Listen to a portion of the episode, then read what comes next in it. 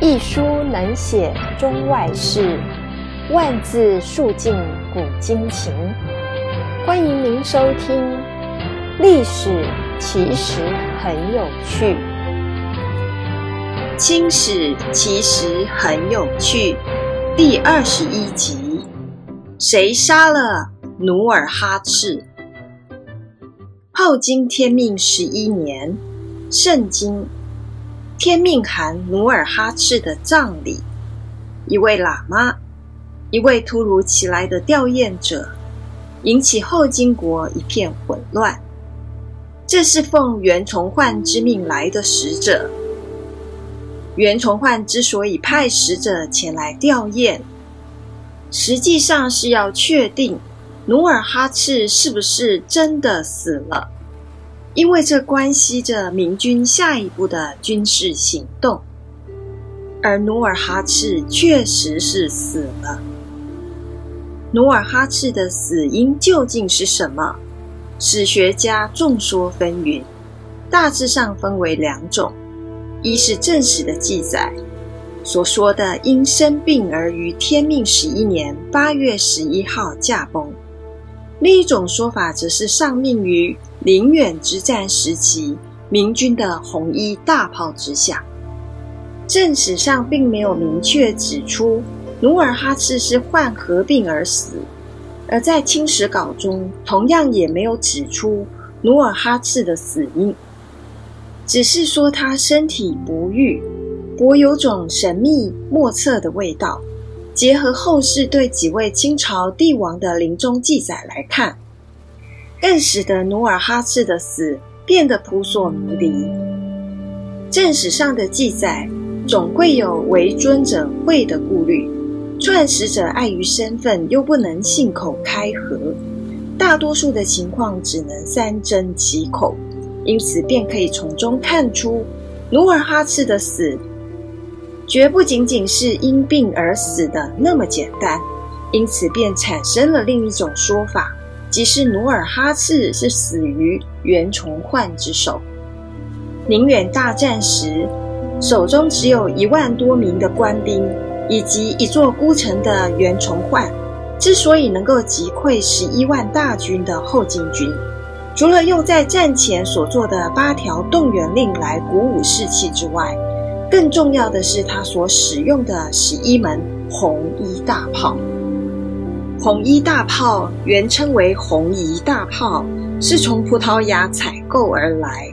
因为清朝以少数民族入主中原，忌讳用“夷”这个字，所以改称为红衣大炮。这等的火器给了毫无精神准备的后金军带来沉重的打击。袁崇焕所使用的红衣大炮为英国制造的早期加农炮，炮身长，管壁厚，射程远，威力大，特别是击杀密集骑兵具有强大的火力，是当时世界上最先进的火炮，也是后金军最大的克星。威力如此巨大的红衣大炮，让后金军付出惨重代价。那么，亲临城下督战的后金军统帅努尔哈赤，是否在此役当中受到了红衣大炮的威吓呢？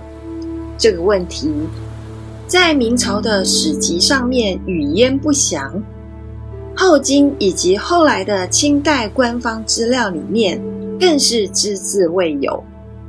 然而野史当中却给出了一个答案。红衣大炮打死敌人不计其数，还击中了黄龙木，伤一毙亡。后金军出师不利，只得用着皮革裹着尸体，伴随着一路的嚎哭，匆匆撤退。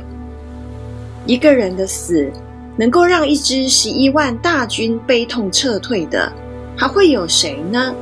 恐怕也只有努尔哈赤吧。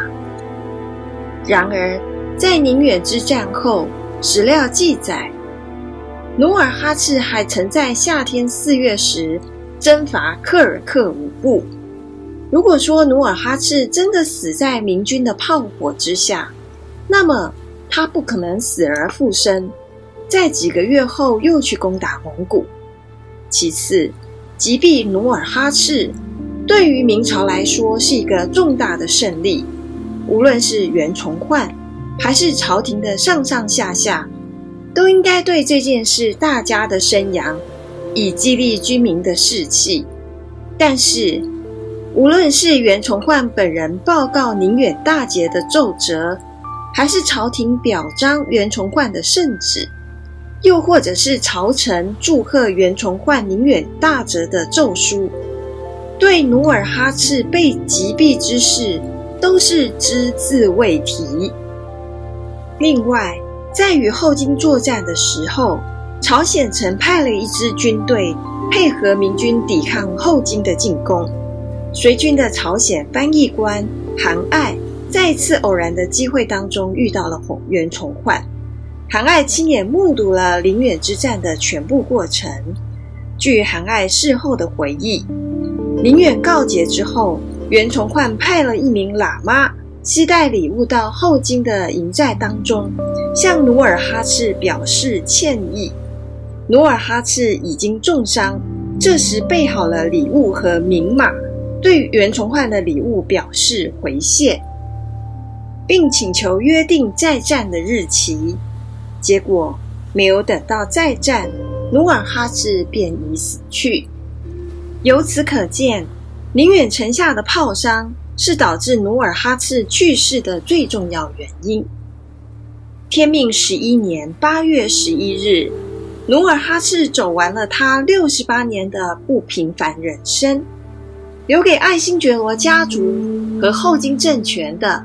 是一个足以与明朝廷相对抗的根基，而努尔哈赤入主中原、跃马京师的宏图大业，只能留给他的子孙后代去实现。感谢您的收听。